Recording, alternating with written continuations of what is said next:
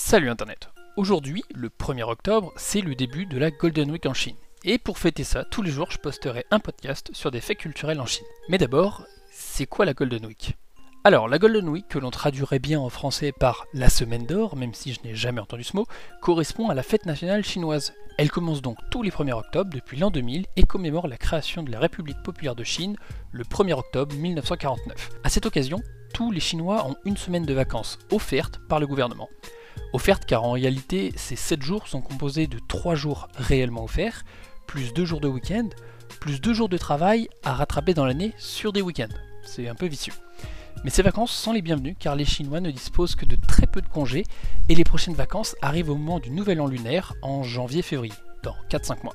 Et comme tous les Chinois attendent ces vacances avec impatience et sont tous en vacances en même temps, ça donne un énorme chassé-croisé sur les lignes de chemin de fer chinoises. Avec le nouvel an chinois, ce sont simplement les plus gros déplacements de population du monde en quelques jours.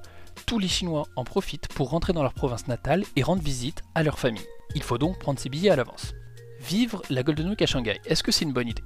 Shanghai, comme toutes les autres grandes villes tiers 1 de Chine, est une ville issue des mouvements de population. La plupart des Chinois qui vivent et travaillent à Shanghai ne sont pas de la région.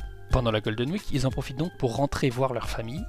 Est-ce que ça veut dire que Shanghai est déserté comme pendant le début du coronavirus en Chine? Absolument pas. Eh oui, Shanghai se vide, mais se remplit aussi de nombreux touristes venus de toute la Chine. Le centre sera donc plus aéré, les rues un peu plus vides, mais les lieux touristiques seront toujours blindés.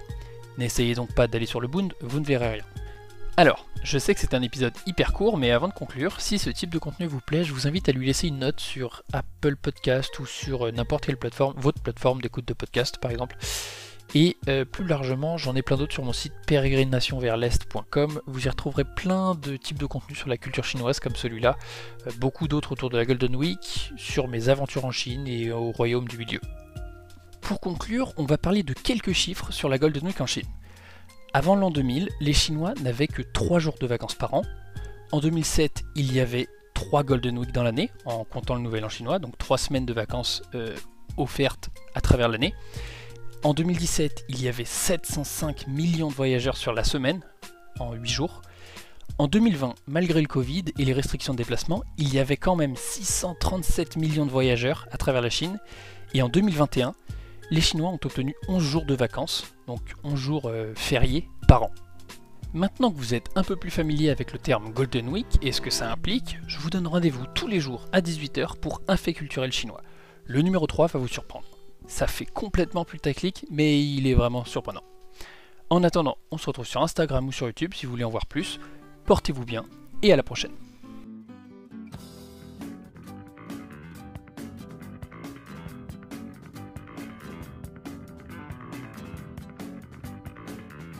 Les petits malins parmi vous auront remarqué que c'est la version audio de l'article de l'année dernière.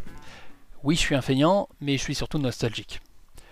Je vous invite donc à suivre tous les jours qui viennent, puisque je vais poster un podcast par jour pendant toute la Golden Week.